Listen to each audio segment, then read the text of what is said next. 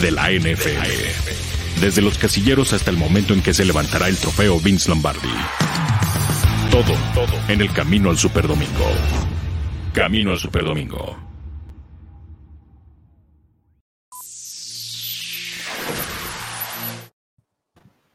¿Qué tal amigos? Bienvenidos a Camino al Super Domingo, edición de jueves, ya próximo fin de semana a la vista, aquí para hablar de todo lo que sucede alrededor de la NFL. Soy Daniel Manjarres, el hombre high, con Julián López, a quien saludo y agradezco el que el día de hoy esté aquí. Juli, ¿cómo estás? ¿Cómo estás, Dani? Muy buenas tardes. Saludar también, por supuesto, a toda la gente que ya se está conectando con nosotros. Muy bien. Noticias importantes, movidonas en este jueves, como dices, ya a punto de iniciar el fin de semana. Y pues bueno, eh, esperemos que nos acompañen, que nos compartan sus dudas, sugerencias. Todo es bienvenido aquí en Máximo Avance, Camino al Super Domingo.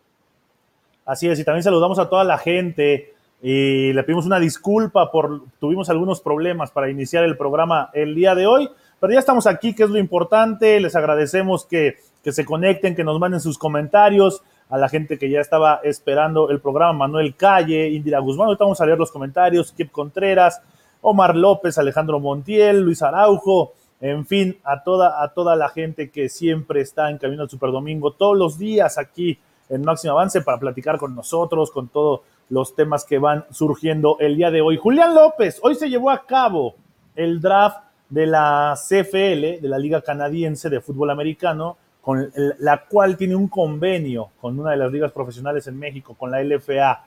Hace pocos días, unas semanas para ser más exactos, eh, se llevó a cabo el tryout o el combine aquí en, en, México, donde tanto jugadores en Monterrey como jugadores del centro del país hicieron pruebas, estuvieron haciendo todo este, este combine para ser elegibles para este draft.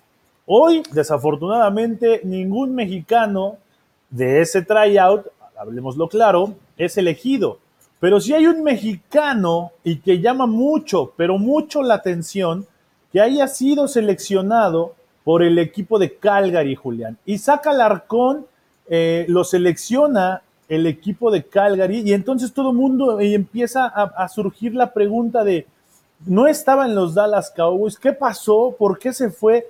Pero bueno, estaremos hablando de, eso y más, mi querido Julián, on the review, porque es un tema importante de que Isaac Alarcón, tanto ah, como él, porque es mexicano, y Sammy Reyes, de quien estábamos hablando apenas un par de días, de que había sido contratado por el Washington Football Team, hoy también sale en este draft de la Liga Canadiense, pero lo vamos a ver y lo vamos a platicar on the review. On the review. Este es el análisis de la noticia del día. Esto es Under Review. Isaac Alarcón, Juli. El año pasado se va al Practice Squad del equipo de los Dallas Cowboys. Él pertenece al International, bueno, este programa internacional, al Padway, ¿no? Donde hace su combine y entonces le dan la oportunidad para que esté toda la temporada en el Practice Squad de Dallas. Mucha gente pensaba que para esta temporada ya podría ganarse un lugar. Vislumbrábamos que podría estar jugando los partidos de pretemporada, pero no sabíamos nada más de él. Eso o era todo lo que sabíamos, que se seguía preparando, que seguía en este constante eh, búsqueda de su sueño. Pero hoy la CFL en su draft, los, ah, el, el equipo de Calgary lo anuncia y lo selecciona. ¿Qué pasó ahí, Julián? Eh, sí, efectivamente, como mencionabas, eh, por desgracia ninguno de los jugadores de la LFA pues fueron seleccionados. Me parece que sí afectó mucho el que no se haya realizado la temporada del año pasado. Les costó mucho, sobre todo mantener la forma física. Sabemos que en el fútbol americano pues el parón afecta en especial a este deporte porque eh, se nutre principalmente de atletas, de, tipos que están muy dedicados en este medio del atletismo. ¿Qué pasa con Isaac Alarcón? Bueno, como bien lo dices, él eh, volvió a firmar con la escuadra de práctica de los Vaqueros de Dallas. Llegó el año pasado pesando 135 kilos. Afortunadamente ya tiene más forma de NFL. Ya anda por ahí de los 145, 147 kilos, además de ganar, por supuesto, mayor velocidad, mejor juego de pies y toda la evolución que representa el practicar con un equipo de la NFL durante un año. Lo selecciona el equipo de los Calgary Stampeders pero él, eh, al estar ligado a este equipo de los Vaqueros de Dallas, podríamos pensar que en dado caso de que Isaac Alarcón no pueda cumplir su sueño de jugar para el equipo de la Estrella Solitaria, este equipo de Calgary lo que está haciendo es asegurarse que en dado caso de que Alarcón tenga interés por jugar en la Canadian Football League, pues lo va a tener que hacer con el equipo de los Stampeders de Calgary. Mismo caso que sucedió con Samis Reyes, porque él también, como lo mencionabas, fue seleccionado por el equipo de los Toronto Argos. Obviamente sabemos que, que fue seleccionado por el Washington Football Team, pero esto simplemente se podría traducir a que en dos o tres años, en dado caso de que ellos no puedan quedarse en un equipo de la NFL, pues lo van a estar haciendo con un equipo de la Canadian Football League, mi querido Dani. Sí, estos equipos eh, se convierten en dueños de sus derechos, ¿no? Coloquialmente los están apartando. Exactamente. o sea, los están apartando. Si no pasa nada con la NFL, eh, en el caso de, Isaac Alarcón, que es el, tema que nos atañe, pero es la misma situación de Samis Reyes, en el, en el dado caso de que no pueda jugar con el equipo de Dallas, eh, los Calgary ya, los, ya lo tienen apartado y entonces podría sumarse a, la temporada de la, de la CFL, la Canadian Football League, ¿no? Que, que, bueno, que es buena noticia para Isaac Alarcón, por supuesto, porque pues te asegura, ¿no? El, el, estar, obviamente todos quisiéramos, y yo creo que él también, el estar, bueno, él lo ha dicho en, varias ocasiones aquí para Máximo Avance, que pues es su sueño jugar con Dallas, ¿no? Es el equipo al que él le va, eh, es el equipo, uno de los equipos más populares en todo el mundo, y que él esté ahí, de entrada ya es un sueño, pero que pudiera jugar un partido oficial, pues es la siguiente meta, el siguiente paso. Pero de no hacerlo, él podría jugar con, el equipo de Calgary, quien ya hoy se hace de, sus derechos. Es lo único que pasa, como, un, como que lo apartan.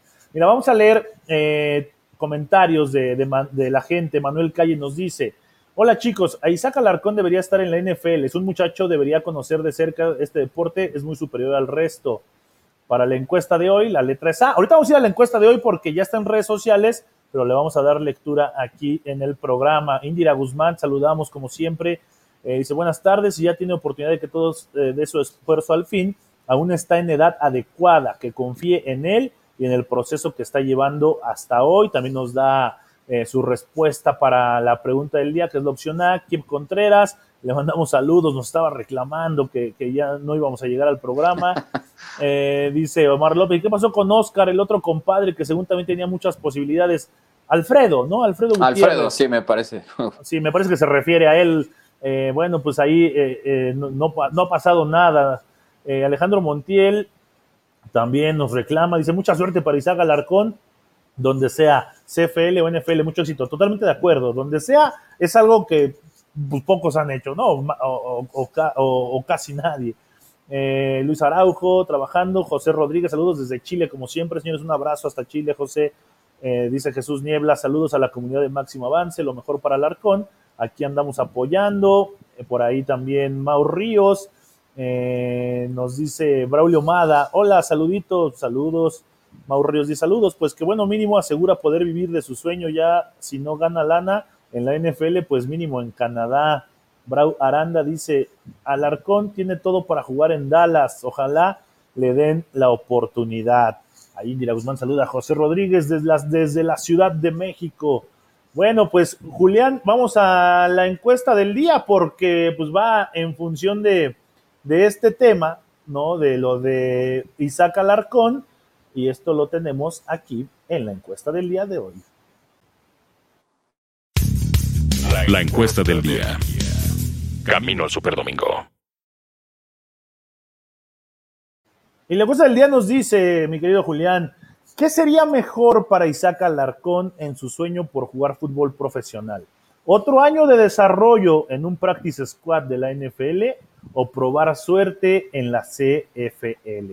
Opción A, seguir en practice squad NFL. Opción B, probar suerte en la CFL, en la Liga Canadiense. Opción C, se cierran sus opciones. Opción D, debe confiar en el proceso. Ahí están las respuestas, los invitamos a que participen, ya muchos de ustedes nos están mandando a través de YouTube, de Facebook, eh, la opción que más les guste. ¿A ti con qué opción te gustaría más en el futuro de Isaac Alarcón, Juli? A mí me queda claro que si llega a la CFL seguramente va a convertirse en un tackle titular. No sé si vaya a ser ese liniero tan dominante que conocimos en el, en el TEC de Monterrey, Campus Monterrey, al cual ayudó a, salir campeón ahí en la Liga Premier de Conadeip en 2019. Lo que le vimos aquí en México es que no era un liniero, un tackle izquierdo y tackle derecho, porque podía jugar las dos posiciones dominantes. Él realmente, no lo quiero decir así, pero humillaba al ala defensiva que tuviera enfrente en caso de que salieran bloqueos de trampa. Lo mismo con tackle de nariz, la verdad es que sí es un liniero impresionante para los estándares que tenemos en México. Ahora, el tema de la NFL o la CFL, bueno, en cuestión de salario, un jugador de Practice Squad en la National Football League tiene un sueldo de 8.400 dólares semanales. Y, si esto lo sumas a, las 17 semanas, pues te da un total de 142 mil dólares. Nada más por, por, estar en el Practice Squad. Lógicamente, en dado caso que ojalá se quedara en el roster de 53, pues ya estaríamos hablando de un salario arriba del medio millón de dólares. En la Canadian Football League, el salario mínimo es de 66 mil dólares. En el tema económico, pues me queda claro que cualquier jugador va a preferir estar en un practice squad que en la CFL. Ahora, el problema que va a tener, eh, yo creo, Isaac Alarcón, es que él tenía mejores posibilidades, eh, eh, irónicamente, el año pasado, porque la línea ofensiva de Dallas sufrió un sinfín de lesiones. Este año todavía no sabemos cómo vayan a regresar tanto Tyrone Smith como Lael Collins, que son los tackles titulares. lo repito porque si Isaac hubiera tenido la preparación y la experiencia que ya tiene este año, me parece que el año pasado hubiera tenido mejores oportunidades de quedarse en el roster final.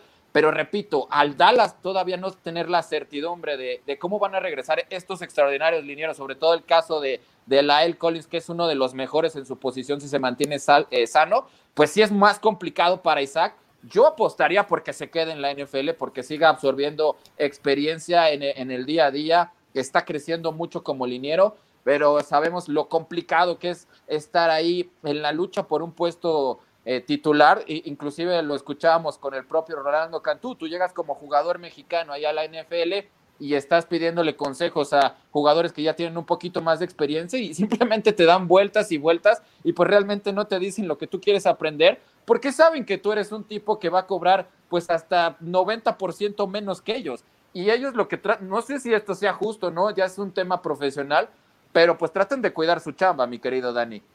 Sí, yo también soy de, la opción de que se quede en la NFL, porque es la NFL, ¿no? Y todavía la, CFL, siendo liga profesional, todavía está lejos de lo que ah, representa la, NFL.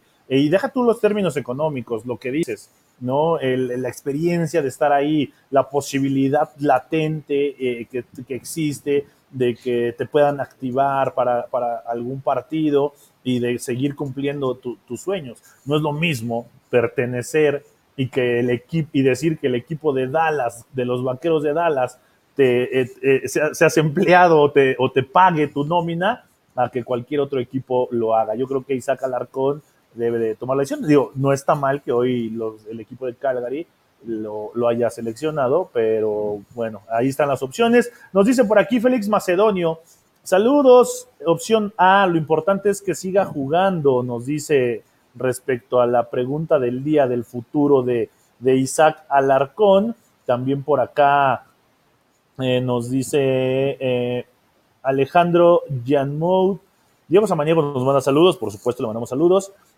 Jan Monod, nos dice Alejandro Jan Monod. Alfredo Gutiérrez tiene buen potencial, pero siento que le falta algo. Dice, igual, Alarcón es el juggernaut de México, se merece estar en la NFL. dice Indira Guzmán que Isaac sí juegue con Dallas, esperemos así sea porque merece la oportunidad. Opinión de con Nacional, por supuesto. Cuando lo vi aquí por máximo avance, me hice su fan. Alejandro Montiel dice, señor Manja, no fue reclamo, no me malinterprete, solo fue decir que se queden a reponer el tiempo, pero no fue reclamo. Ok, mi querido Alex. Dice, y yo estoy con la opción B de la encuesta, que se fogue un rato por allá, el buen Isaac. Bueno, es que, es que llega, llega aquí a y me empieza a regañar producción y no sabes cómo son las, no sabes cómo son las productoras, Alejandro, pero bueno, Hoy está Grecia Barrios, que es un poquito más regañona que Jessica. Alfredo Méndez dice, el problema en este país es no tiene programas para mejorar el deporte solo en fútbol, donde es una mafia, y béisbol capricho de una persona. En los demás no hay apoyo, ya ni hablemos de la cultura. Dice, es por eso que no hay muchos mexicanos sobresaliendo en otros deportes, solo en casos especiales. Mm. Bueno, hemos hablado mucho en, Máximo Avance, en todos los programas, creo, de este, de este caso, y no necesariamente, Alfredo Méndez, tiene que ver con, con eh, la cultura o tiene que ver con la inversión, o, sea, son muchos, pero muchos factores, y uno y uno que tal vez no tenemos el control todavía de eso es la genética, ¿no? Entonces, eh, entra dentro de esos factores del por qué no hay tantos mexicanos. Eh, si está dice Mauricio, si está complicado porque a Dallas se le presupuestan dos eh, tackles ofensivos para este año en el draft, en segunda o tercera ronda y uno en quinta. Dice Indy Juggernaut es un adecuado apodo, son geniales. Pues ahí están sus comentarios. Y bueno, nosotros eh, vamos a dejar un poquito de lado la pregunta y el tema de Isaac Alarcón. Los invitamos a que se metan a nuestras redes sociales, en Twitter, en Facebook, en YouTube, para que contesten la encuesta del día. Y en algo que, que surgió el día de hoy, Juli, Chicago, ¿no? Ya ves que ahora, ahora los jugadores ya no quieren regresar, primero que sí, luego que no, ¿no? Pero bueno, eh, Chicago se une a la lista de los que no harán trabajos voluntarios. También Cleveland y también los New York Giants y también ahí. La NFLPA publicó una carta, o NFLPA publicó una carta en nombre de los jugadores de los Bears, de los Browns y de los Giants, en la que expresan su preocupación por la pandemia y se unen a Tampa, ¿no? a los Buccaneers, a New England, a Detroit, a Denver y a Seattle, como los equipos con jugadores que no viajarán a las instalaciones para los trabajos voluntarios. Aquí el problema, Julián, es que puede ser que los que sí querían terminen por no viajar, porque así poco a poco creo que se van a ir sumando jugadores de estos equipos que no quieran estar en estos trabajos voluntarios, obviamente por la cuestión de la pandemia, por la cuestión del COVID-19, donde a pesar de que Estados Unidos eh, va muy avanzado en la cuestión de vacunación, en la cuestión de sanitización, pues todavía existe eh, eh, esta, esta situación y muchos jugadores no quieren. Sí, como bien lo dices, es una cuestión de unos contra otros y parece ser que la mayoría, pues, realmente está más a favor de que no se, de, que de no participar en estos opt-outs workouts. Y la verdad, hay posiciones, yo creo, no sé si estés de acuerdo conmigo, Dani, que les afecta más el hecho de no tener a esta actividad que prácticamente ya es de pretemporada. Eh, eh, hablábamos precisamente de los problemas que tenía Dallas con Lael Collins y Tyrone Smith. A ellos les pasó muchísima, pero muchísima factura el no haber eh, entrenado de manera adecuada, como se hace en un año normal. Entonces, si tú tomas en cuenta estos problemas que pueden llegar a tener los linieros ofensivos, aguas ahí, porque pueden empezar otra vez muchos equipos a tener problemas físicos por, por precisamente saltarse estos ejercicios, porque sabemos que no es lo mismo que un jugador pues esté preparando ahí en su casa, a pesar de que cuenten con excelentes instalaciones para hacer gym y levantar pesas, todos estos ejercicios que tienen, por supuesto que no es lo mismo, no es lo mismo la exigencia de tener un coach profesional que te esté intentando sacar lo mejor de ti a que tú lo hagas por tu casa. Pero ellos son profesionales, Julián, no necesitan un coach profesional, ellos son profesionales.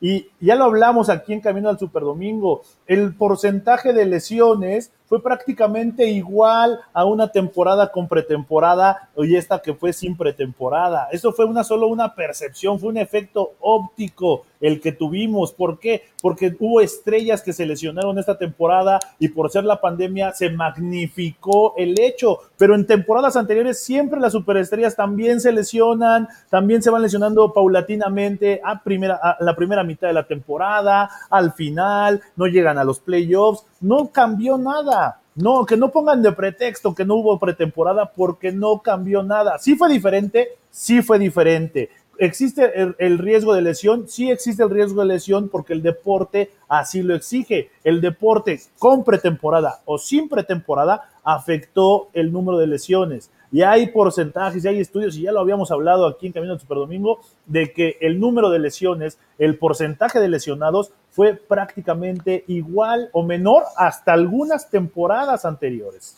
Sí, yo lo que estoy diciendo es que te ayuda eh, eh, a evitar un poquito más las lesiones el hecho de que, de que sí participen. Pero el problema es que la NFL está atada de manos con este tema de la pandemia. Sabemos que. Ah, eso sí. Hay mucha gente que está escéptica todavía en Estados Unidos, que hemos visto infinidad de videos, ¿no? Eh, en redes sociales de cómo se pone la gente cuando en un centro comercial tú le pides de favor, ponte cubrebocas por respeto a los demás. Han llegado hasta los golpes, Dani. Y ese es un tema con el que la NFL, pues sí, y no solo la NFL, sino Estados Unidos en general, todavía no ha podido controlar un, un tema de inconsciencia, de, de incredulidad ante una de las peores pandemias que ha vivido la humanidad, que realmente sí es para arrancarse los pelos, pero pues, ¿qué te puedo decir, mi, estimado Dani? La NFL no puede hacer absolutamente nada, la Player Association tiene el sartén por el mango y van a seguir surgiendo equipos con el Farm Pass en los días que seguramente van a seguirte saltando estos campamentos que son optativos. Exactamente, y están en todo su derecho, están en todo su derecho los jugadores Digo, ahí entrará ese tema, ¿no? Los que sí quieran y los que no quieran, eh, pero los que no quieran no los puedes obligar. Tampoco puedes obligar a los que sí quieren que convenzan a los que no quieren, ¿no? Y a mí lo que me da, me, da risa es el pensar que esto sucede en la NFL, donde ya hubo una temporada completa, donde se experimentó, fue exitosa al final de cuentas en, cuestiones de protocolos, en cuestiones de, de, pandemia, de COVID, hubo un Super Bowl espectacular, y los jugadores no quieren entrenar. Y aquí en México, Juli, ya hay gente que exige que los jugadores regresen a entrenar. Imagínate eh, eh, eh, el nivel que tenemos de comparar cuando no tendría que haber comparación, de el, nivel que tenemos de que a fuerza tiene que haber temporada ya de fútbol americano cuando no estamos listos. En la NFL lo están haciendo. ¿Por qué los jugadores no quieren? ¿Por qué los jugadores el año pasado decidieron no jugar en muchos equipos? No, muchos titulares de, New England, por ejemplo, no decidieron no jugar por la cuestión del COVID. Eh, jugadores de los jefes de Kansas City también, por mencionar algunos. En este inicio, creo que todo lo empezó el equipo de, los Seahawks, ¿no? De Seattle, que empezaron a mover ahí, que no querían los trabajos voluntarios. Y obviamente, pues los demás dicen, bueno, sí, no hay que exponernos todavía. Sí, sí, estamos más controlados, hay más protocolos, pero esto sigue existiendo.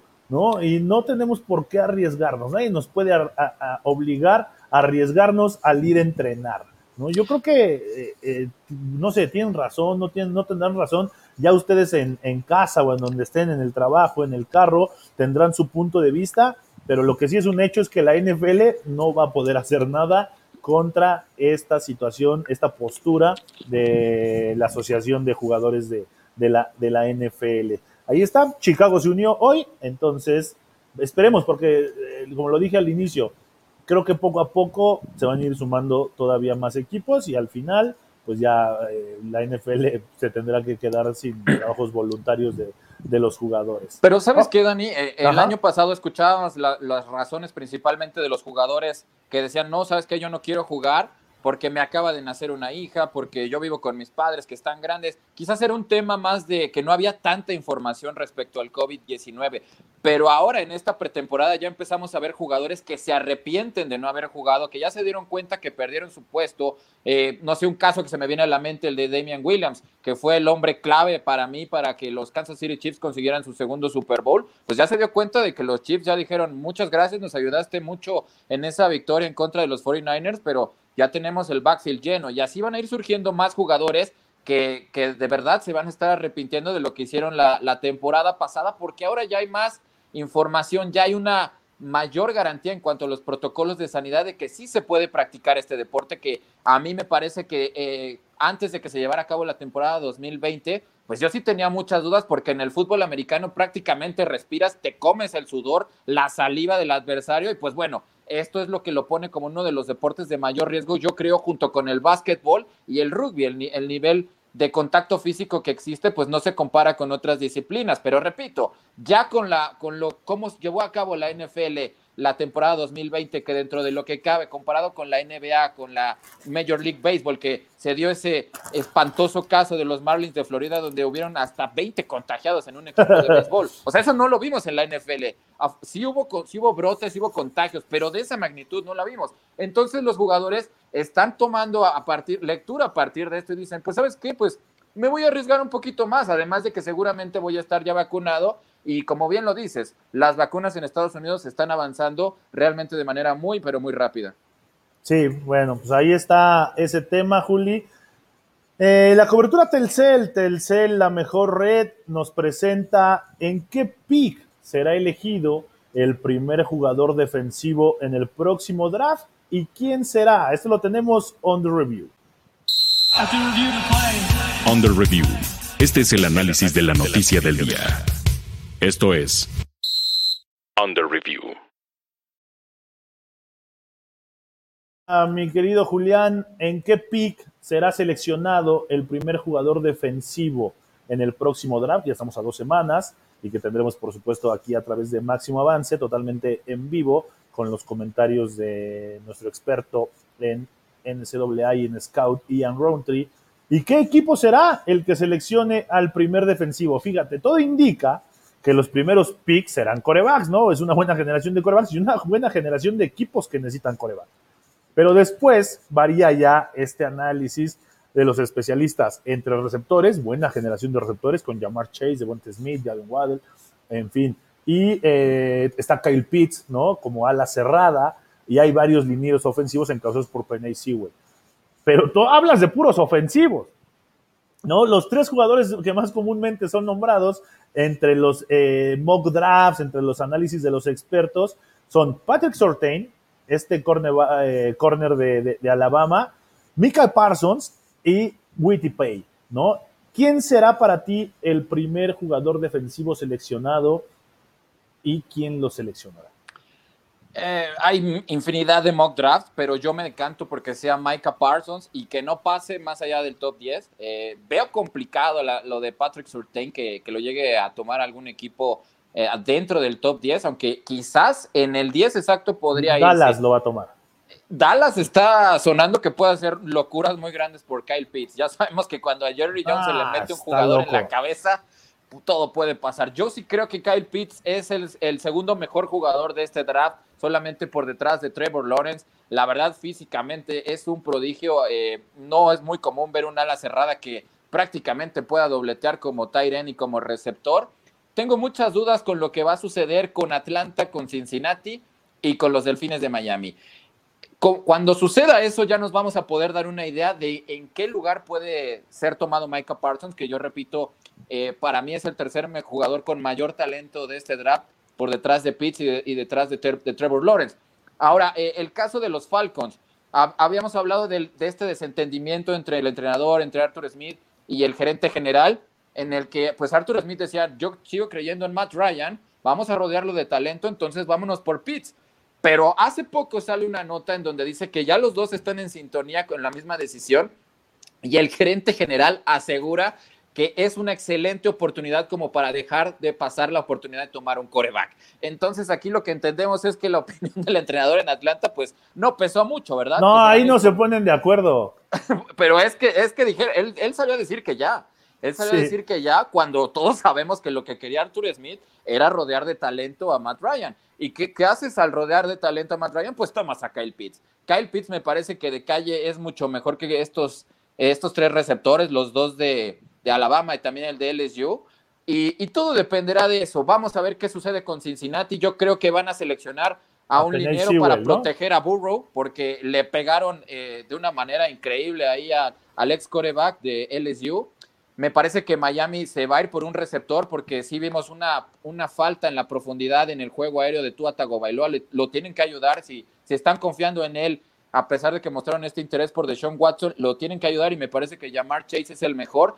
Y creo que Detroit también se va a decantar por, por un receptor. No sé si sea Devonta Smith o Jalen Waddle, pero me parece que todos estos movimientos pueden provocar que eh, el equipo de Carolina también necesita un tackle ofensivo que, es urgente ahora que tienen a Sam Darnold. Puede ser que Denver se lleve una auténtica ganga en la novena posición, ahí con Micah Parsons tomado con el pick 9. Yo lo veo muy probable en caso de que suceda esto, pero repito, hasta que no sepamos qué pasa con Atlanta y qué pasa con Cincinnati, no nos vamos a poder una, una idea de lo que pueda suceder con el primer jugador defensivo salido en este draft.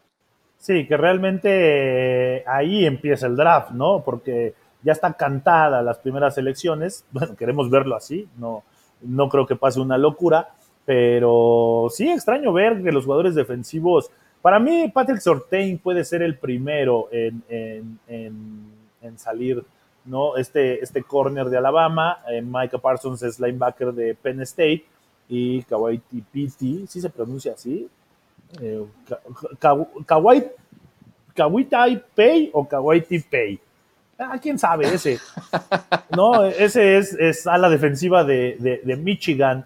Pero bueno, son los tres mejores defensivos. Pero sí creo que las necesidades de los equipos, por lo menos en los primeros 10 que van a seleccionar, sí van más del lado ofensivo. Ya lo hablaste, corebacks, receptores, Kyle Pitts, que quien se lo, quien donde llegue va a ser una estrella y, y, linieros ofensivos, ¿no? Y el mejor liniero ofensivo disponible es Penny Sewell, que también donde llegue va a ser garantía. Cincinnati tiene que ir por linieros ofensivos. Debieron haber aprendido la lección, ¿no? Pusieron en riesgo su futuro con la lesión de Joe Burrow, que es su coreback franquicia, es el futuro, es quien les tiene que cambiar el ADN de ser un equipo perdedor a un equipo ganador, porque él, él, él tiene esa esencia de ser un ganador, dio muestras de ello pero si no aprendieron la lección, Julián, si Cincinnati no va por linieros ofensivos, entonces pues, no sé quién dirige ese equipo en la gerencia general.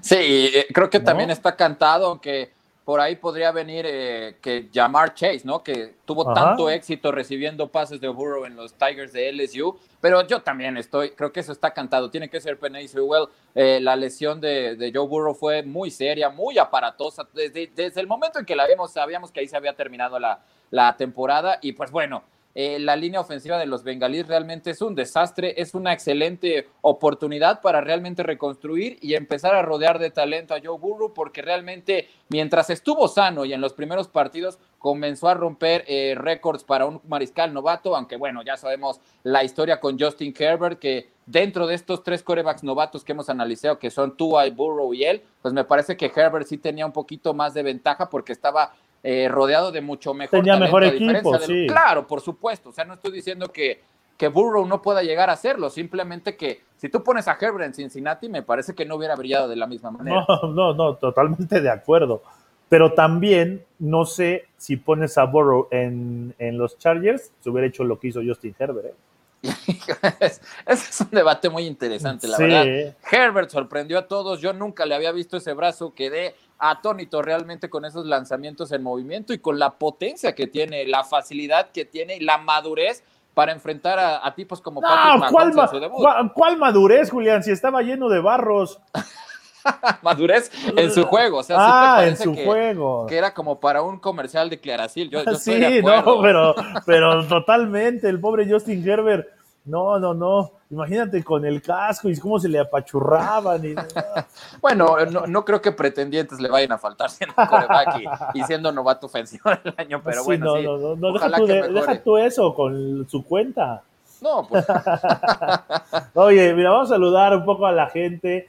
Eh, pónganos ahí, escríbanos quién creen que sea el primer defensivo seleccionado y por qué y qué equipo creen que, lo vaya a seleccionar. Entre esos tres, para no irnos más, Patrick Sortain, corner de Alabama, eh, Micah Parsons, linebacker de Penn State y, el, otro Pay de Michigan. ¿no? Bueno, vamos a ver, dice Alfredo Méndez, cierto, pero si quieres mejorar en algo, tienes que invertir primero para que te dé resultados. Ejemplo, el fútbol femenil, piden que den resultado, pero no le invierten. Mi punto claro. Un saludo hablando de lo de los jugadores mexicanos.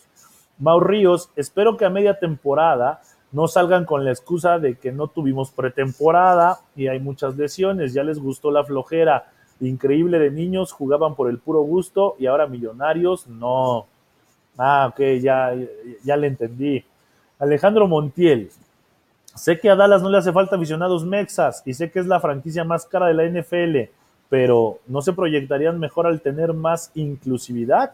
Espero explicarme pues creo que lo hicieron con Isaac Alarcón y eso era también eh, parte de la estrategia que hicieron los, los, Dallas Cowboys, porque esa parte la movía la parte, digámoslo así, la parte administrativa de la organización, porque, pues digo, para mala fortuna, y, y dicho por el propio Isaac Alarcón en alguna ocasión, pues Mike McCarthy nunca lo conoció, ¿no? Nunca habló con él.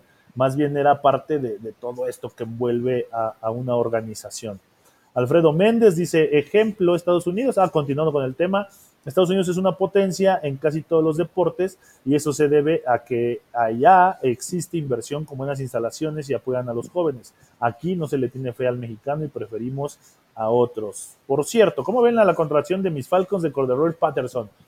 ¿Cómo la ves, Julián? Eh, Cordero Patterson te va a aportar, no, va, no, va, no te va a cambiar el juego, pero siempre es un jugador que te aporta en equipos especiales y a la ofensiva principalmente. Lo puedes utilizar de receptor, de corredor, que es el papel que ya ha jugado el de suplente, hablo de backup, ya no trae para, para hacer, pero en los equipos especiales es alguien seguro, alguien que te puede dar posesión, más allá de pensar en que se va a escapar y que te va a regresar algunas patadas a, touchdown, no, te va a dar posesión, te va a dar seguridad.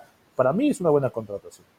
Es buenísima contratación, la verdad. Eh, desde Gale Sayers prácticamente no teníamos un jugador que tuviera esos promedios por devolución de, de patadas de kickoff. Realmente él está empatado y me parece con, con Grips, me parece con ocho anotaciones como líderes históricos de la NFL, pero dentro de las últimas cuatro décadas de la NFL no existe un solo regresador de patadas de kickoff que te promedie arriba de 29 yardas. Realmente lo de Cordarel Patterson es una locura, ya lo decías, es un jugador muy versátil, muy polivalente, puede jugar como receptor, aunque realmente pues también sabíamos que Devin Hester podía jugar de receptor, pero pues no era muy efectivo al hacerlo, ¿verdad? Todos sabemos que eh, Cordarel Patterson ha, sido seleccionado a cuatro Pro Bowls y también All Pro por sus espectaculares actuaciones en equipos especiales. Por lo tanto, sí es una ayuda extra para Matt Ryan, que pues se vio en muchos problemas ahí, quizás no de, no de anotar puntos, pero pues sí, necesita muchísima ayuda a la defensiva, va a tener un arma extra el equipo de Atlanta que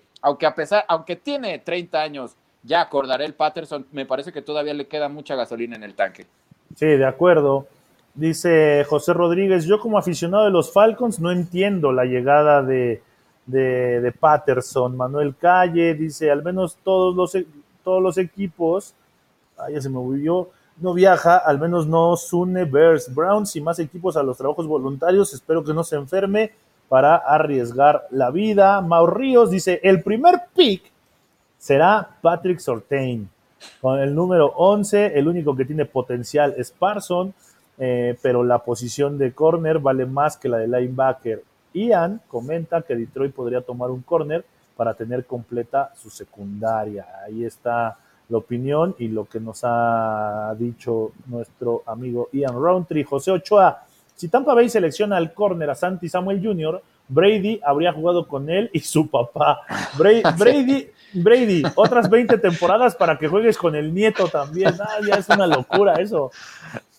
Ya es una locura, Julián, lo de Brady. Oye, también, esta temporada también con quién, no, no recuerdo, pero se tomó la foto, ¿no? Con, con el hijo de, de un jugador con el que él había jugado en Nueva Inglaterra. No, en Michigan Brady, jugó en Michigan con un jugador y en esta temporada se tomó una foto con su hijo ahí también. increíble, ah. esas historias surrealistas que sí, solamente Tom Brady es capaz de hacer un ejemplo de longevidad y, y bueno, ¿qué, ¿qué, más podemos decir? Ya siete anillos de Super Bowl, para muchos el más grande de todos los tiempos, completamente. Y quién sabe hasta cuándo vaya a pasar y, si volvamos a ver una fotografía de esto, estoy seguro que sí. Oye, dice Mao Ríos, yo tengo duda de que los Bengals tomen a Slater o Sewell, pero es la segunda posición más valiosa el tackle izquierdo y Higgins y Boyd son buenos. Nos va, a, nos va a gastar un quinto pick en un en receptor 3.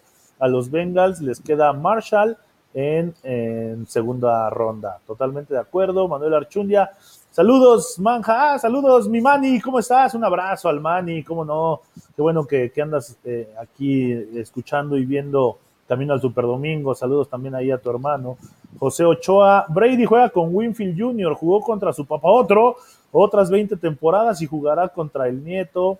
Eh, Manuel Calle por acá también nos dice, para Patrick debería estar en la primera ronda del draft y llegar a los Cowboys o los Packers para reforzar la temporada 2020-21, ¿no? 2021, perdón. Eh, ¿Cómo te gustarían tus Packers, mi querido Julián? Ah, eh, tengo esperanza que eh, el primer draft de, parte de la Flor haya, vaya a surtir efecto porque se fue por tres lideros ofensivos.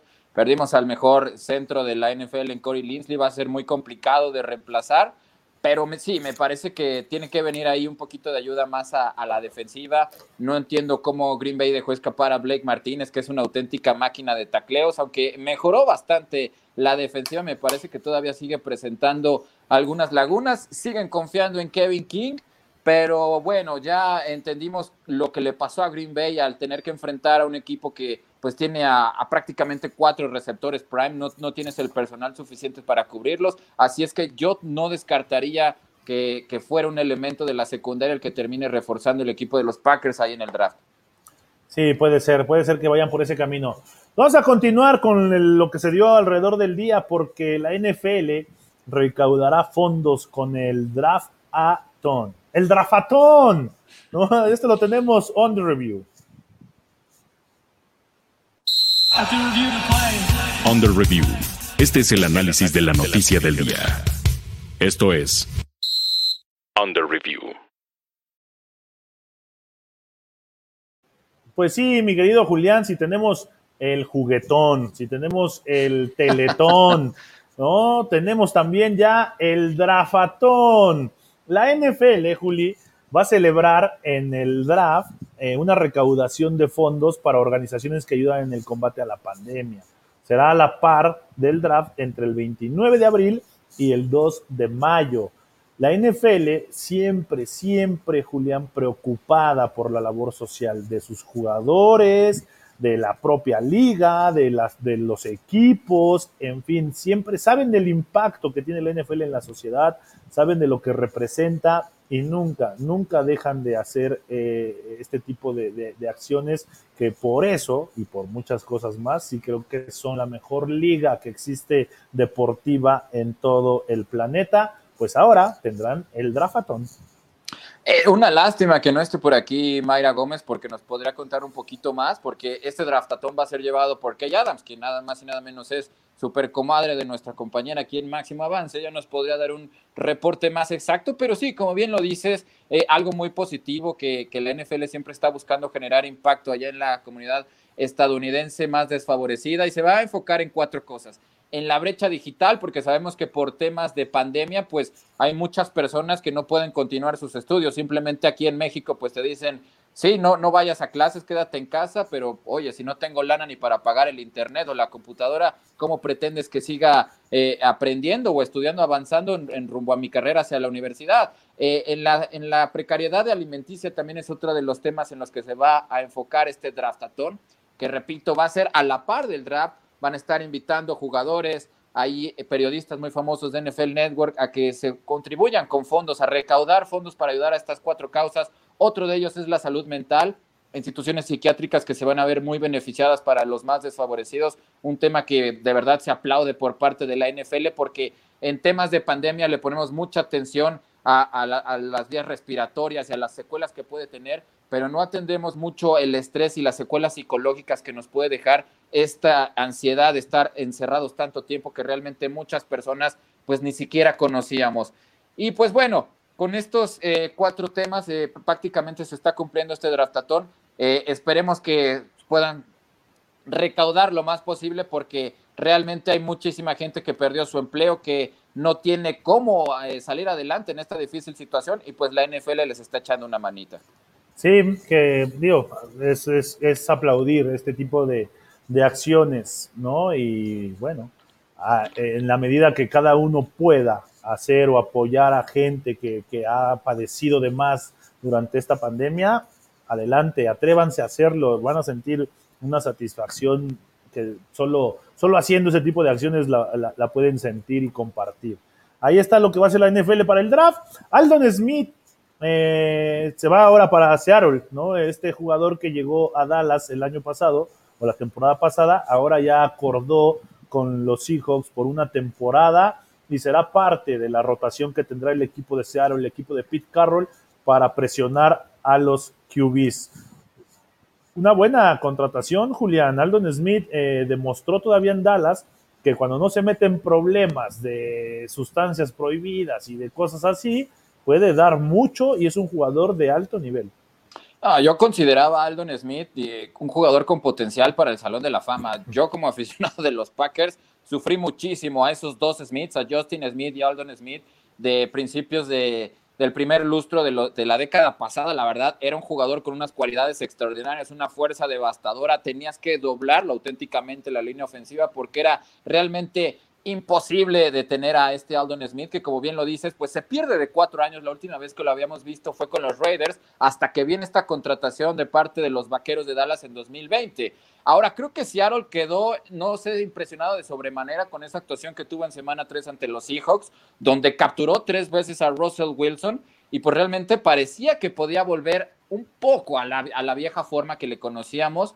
Eh, y, un poquito es responder esto, los problemas de, los hijos que tuvieron para presionar al coreback, realmente no fue un equipo con muy buenos porcentajes, de hecho, según Pro Football Focus, pues quedaron rankeados en lugar número 30 en cuanto a, a estos coreback hurries, ¿no? A los golpes al mariscal y a mantenerlo presionado durante todo el partido. Aldon Smith tuvo un promedio de 9.1%, si no mal recuerdo. Entonces, esa ayuda de un veterano, la verdad, el equipo de Seattle lo venía buscando desde la temporada pasada, nada más que se los ganó el equipo de los Vaqueros de Dallas y regresa a la división donde todos lo, lo conocimos y lo vimos brillar y que desgraciadamente, pues sí, esta mala conducta y esta fama de Bad Boy, pues lo llevó a desperdiciar una carrera que era de, realmente de lo más brillante que recordamos para un edge rusher dentro de la NFL. Sí, para una rotación ya llegar como veterano creo que es el papel ideal, ¿no? Para que te den juego, sigas eh, en la liga, sigas activo y sigas demostrando, ya no al 100% en, la, en la cuestión de snaps o de participación en el juego,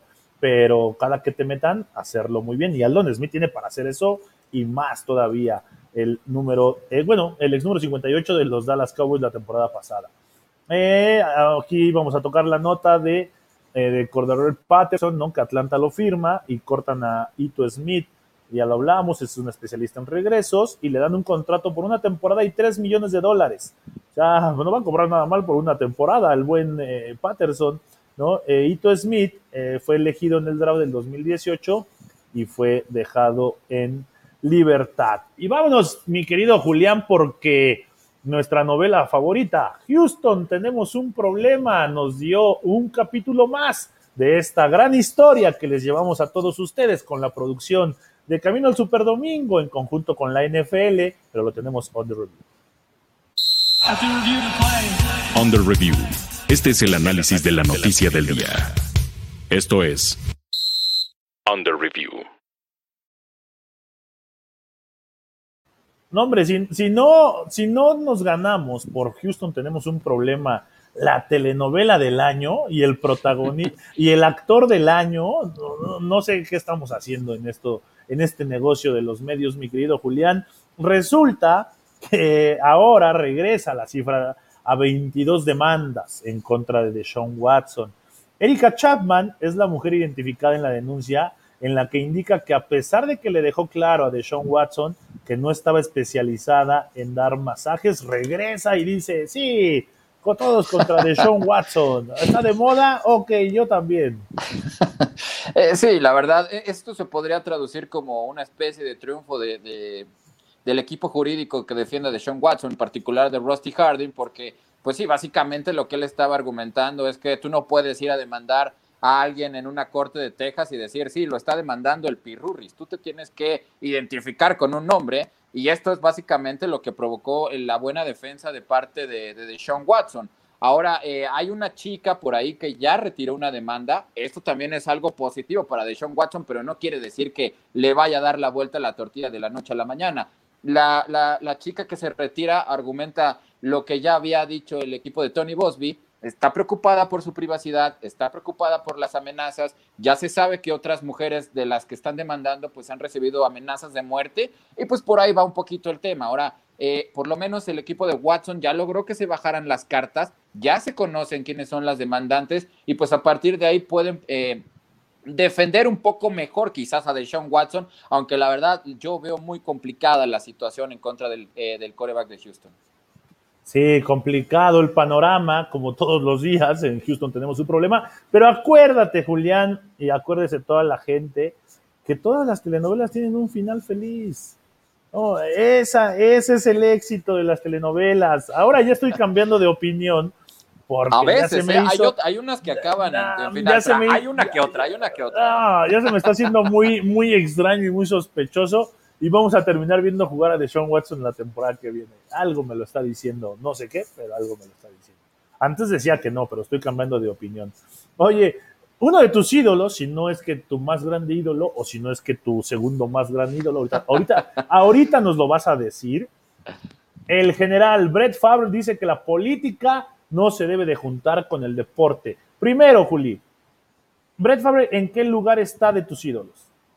No, Brett Favre, eh, sin lugar a dudas, es mi jugador favorito de todos los tiempos. Es un jugador extremadamente divertido de haberlo visto jugar, la manera en cómo improvisaba y cómo alargaba las jugadas y sobre todo el espíritu combativo que, que tuvo en sus años gloriosos con los empacadores.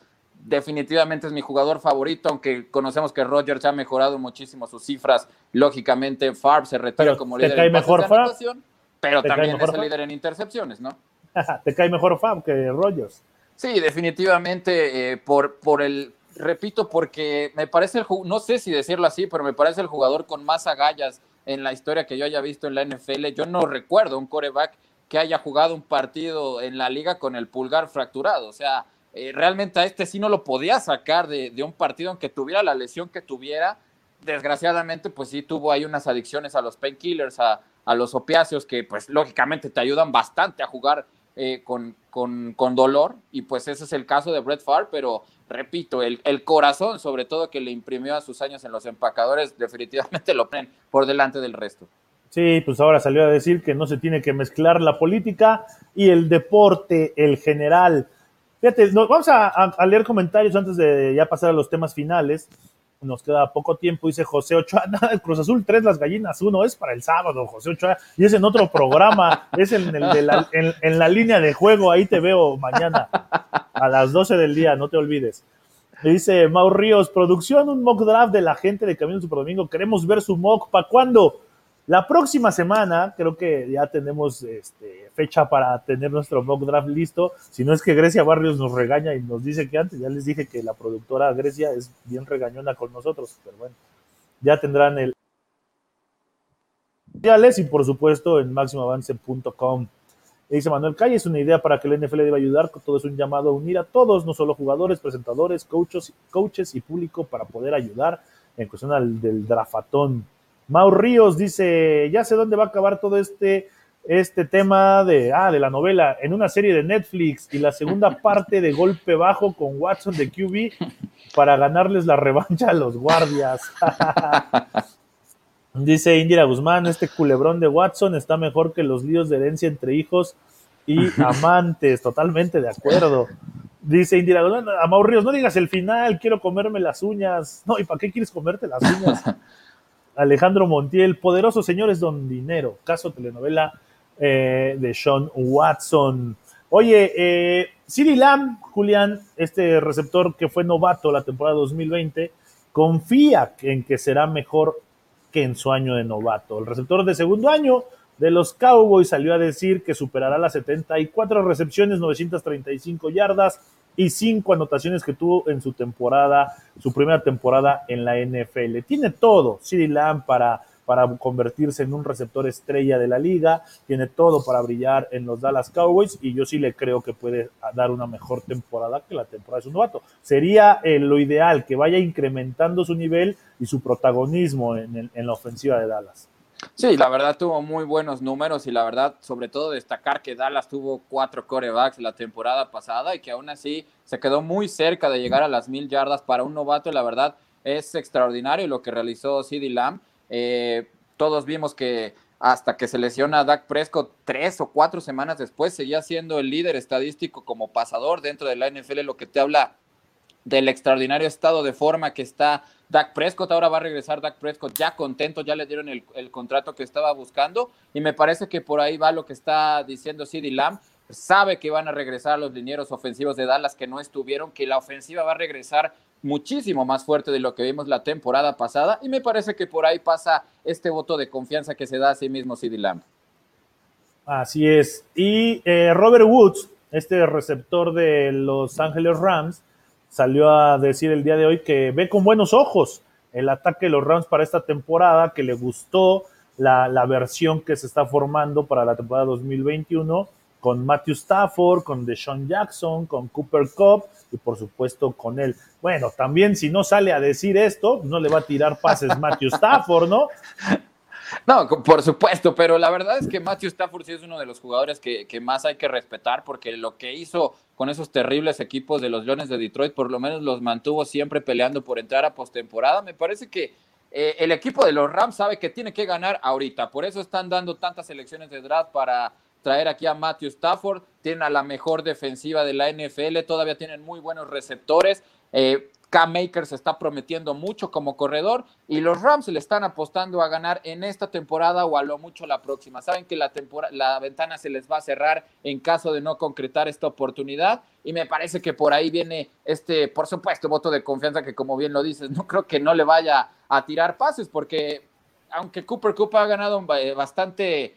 Eh, en, cuanto a ser el mejor receptor de los Rams, todavía veo ahí a, Cooper Cup peleando. La verdad es complicado decir cuál de los dos es bueno. Eh, ese es mejor, perdón. Pero bueno, ahí van a estar peleando y aunque hayan perdido a... Se me fue el nombre de este otro receptor de los Rams que abandonó el equipo. Me parece que va a ser una de las ofensivas más explosivas y tienen todo para ser uno de los contendientes en la Nacional este año. Sí, a mí me gusta, me gusta la ofensiva, ¿eh? me gusta así como la plantea Robert Woods, con él, con Cooper Cup, con Deshaun Jackson, con Matthew Stafford. También soy de la idea que Stafford es un gran coreback y esta ofensiva creo que está acorde a lo que le gusta a Sean McVay, ¿eh? es, la está construyendo a como él tiene su plan de juego, su playbook y eso va a volver muy peligroso al equipo de los Rams. Eh, vamos a, antes de, ir a lo que un día, a qué pasó un día como hoy, eh, nos dice por acá Nas, Nas López que el deporte esté separado de la política es más un ideal, pero en la práctica es imposible separarlo, así como de cualquier acción que esté en la sociedad. Pues sí, mira, el, Cuauhtémoc Blanco es gobernador de Morelos. Ya no. ya no pudimos tocar bien ese tema, pero la verdad es que Farb se metió ahí en un embrollo porque pues sabemos que él es partidario del Partido Republicano, se le ha visto practicando golf con Donald Trump, pero me parece que esto de la, de la política y el deporte es muy complicado de separar. Yo creo que los atletas, eh, sobre todo de la NFL, no tienen problemas con la política mientras no se metan con su política, que es lo que está pasando con Brett Favre, y por eso sale a declarar esta serie de barbaridades, porque acabamos de ver lo que pasó hace pocos días en Minnesota, donde pasó lo de George Floyd, bueno, pues vuelve a pasar ahora con el caso de Dante, que una oficial de policía confunde su taser con su arma de fuego y termina provocándole la muerte de nueva cuenta a un afroamericano. No es el momento más oportuno para Favre de decir esto, pero bueno, lo que él está básicamente diciendo es que hay mucha gente que se está alejando del fútbol americano porque dice, ya no se trata del partido, se está tratando ya de, lo que está pasando afuera del estadio y eso es lo que a mí no me gusta. Pero bueno, sabemos que, que es partidario de Donald Trump y, pues bueno, este tema eh, en grandes ligas simplemente le acaban de quitar la sede a, los, a los Bravos de Atlanta precisamente por todas estas fórmulas que están impulsando los republicanos para que no les vuelva a pasar lo que les pasó con Joe Biden y que Donald Trump acusó de que hubo fraude, pues ya muchos estados están tomando medidas para que ya no se pueda votar por correo. Por ahí va un poquito el tema, es interesante, échale una, una ojeada a máximoavance.com, tenemos una nota muy interesante al respecto. Así es. Dice Mauricio, les invito a que vean los partidos de la temporada 2019 LSU contra Alabama y Clemson contra LSU. Y las estrellas son los receptores y corredores de este draft 2021, no los receptores del draft 2020. Es mucho mejor generación esta. Sí, puede ser desde de las discusiones. Ahí estaba por ahí eh, CeeDee Lamb, ¿no? Estaba Justin Jefferson, entre, entre otros jugadores. Dice Joaquín Sanz, Dak Prescott es basura oh, por la agresividad, ¿por qué? El tranquilo, tranquilo. Sí, el, el, MVP, sí, estamos chupando tranquilo, salud. Dice, el MVP de la liga es su padre Aaron Rodgers. Eh, seguro es, es, como Julián, que le va a los Packers, que, no saben lo que hacen. Dice eh, Unas López, por algo vemos que los ayuntamientos tienen una relación de amor-odio con los equipos de fútbol y NFL. Alejandro Montiel, Siri Lam debe ser mejor que su año de novato, por eso se llama experiencia. Si invito, eh, si algunos tienen alguna regresión, pero son menos que los que tienden a mejorar. ¿Quieres saber qué pasó un día como hoy, mi querido Julián? Vámonos, me parece perfecto, vamos. ¿Qué sucedió? Un día como hoy, un día como hoy, pero de 1963, Whip Ebank se convirtió en head coach de los New York Titans, equipo que se convirtió más adelante en los New York Jets. Eubank ganó campeonatos de la NFL en años seguidos con los Colts en el 58 y en el 59 y además guió al equipo de los Jets a un campeonato, a su único campeonato de Super Bowl en la edición 3 en la temporada del 68. Es el único coach en ganar un campeonato tanto en la NFL como en la AFL. Eso pasó un día como hoy. Vamos a ver cómo cerró la pregunta del día eh, respecto al tema de Isaac Alarcón, que decía, ¿qué sería mejor para Isaac Alarcón en su sueño por jugar fútbol profesional? ¿Otro año en escuadra de práctica de la NFL o probar suerte en la liga canadiense? Las opciones eran opción A, seguir en Practice Squad con el 58%, opción B, probar suerte en la CFL con el 25%, y opción C con el 4%, se cierran sus opciones, y opción D, debe confiar en el proceso con el 13%. Ahí está, como está cerrando la encuesta del día, eh, dura hasta las 12 de la noche, así que métanle, ahí participen con nosotros. Eh, hoy cumplen años Antonio Cromarty, es uno de los cumpleañeros el día de hoy, jugador de los Jets y de los Chargers, 37 años cumple Antonio Cromarty, también es cumpleaños de Darrell Williams de los Chiefs, cumple 26 años, ¿no? Este, este corredor. Y también es cumpleaños de Derrick Brown de los Panthers con 23 años, está jovenazo Derrick Brown, así que les mandamos un abrazo, ahorita que están siguiendo Camino al Super Domingo, que lo están escuchando, les mandamos un abrazo y su felicitación. Hemos llegado al final de Camino al Super Domingo, mi querido Julián, nos despedimos y listos para mañana cerrar la semana, viernes, porque hoy jueves ya se terminó. Un gustazo, como siempre, haber estado con ustedes. Pedir una disculpa muy sincera por este retraso, pero a la vez también agradecer a la gente que estuvo pendiente y que aún así se esperaron estos 15 minutitos extras para participar con nosotros. De verdad, muchas gracias. Esperamos verlos el día de mañana por aquí. Así es, son los mejores. Ya tenemos el link ahí en los comentarios de la nota sobre lo de Brett Favre en máximoavance.com para que le den clic y puedan leer un poco más de este tema. A nombre de Julián López, de Grecia Barrios en la producción, yo soy Daniel Manjarres, el hombre Ja. Ha sido un gusto estar con ustedes. Eh, ha sido un gusto que nos hayan eh, estado compartiendo sus puntos de vista, sus comentarios, que nos hayan esperado y nos hayan acompañado hasta el final del programa. Les invitamos a que se conecten a máximoavance.com, que visiten nuestras redes sociales y que estén pendientes de todo, todo lo que se genera aquí en Máximo Avance, porque somos la casa del fútbol americano en México. Buenas noches, nos vemos mañana.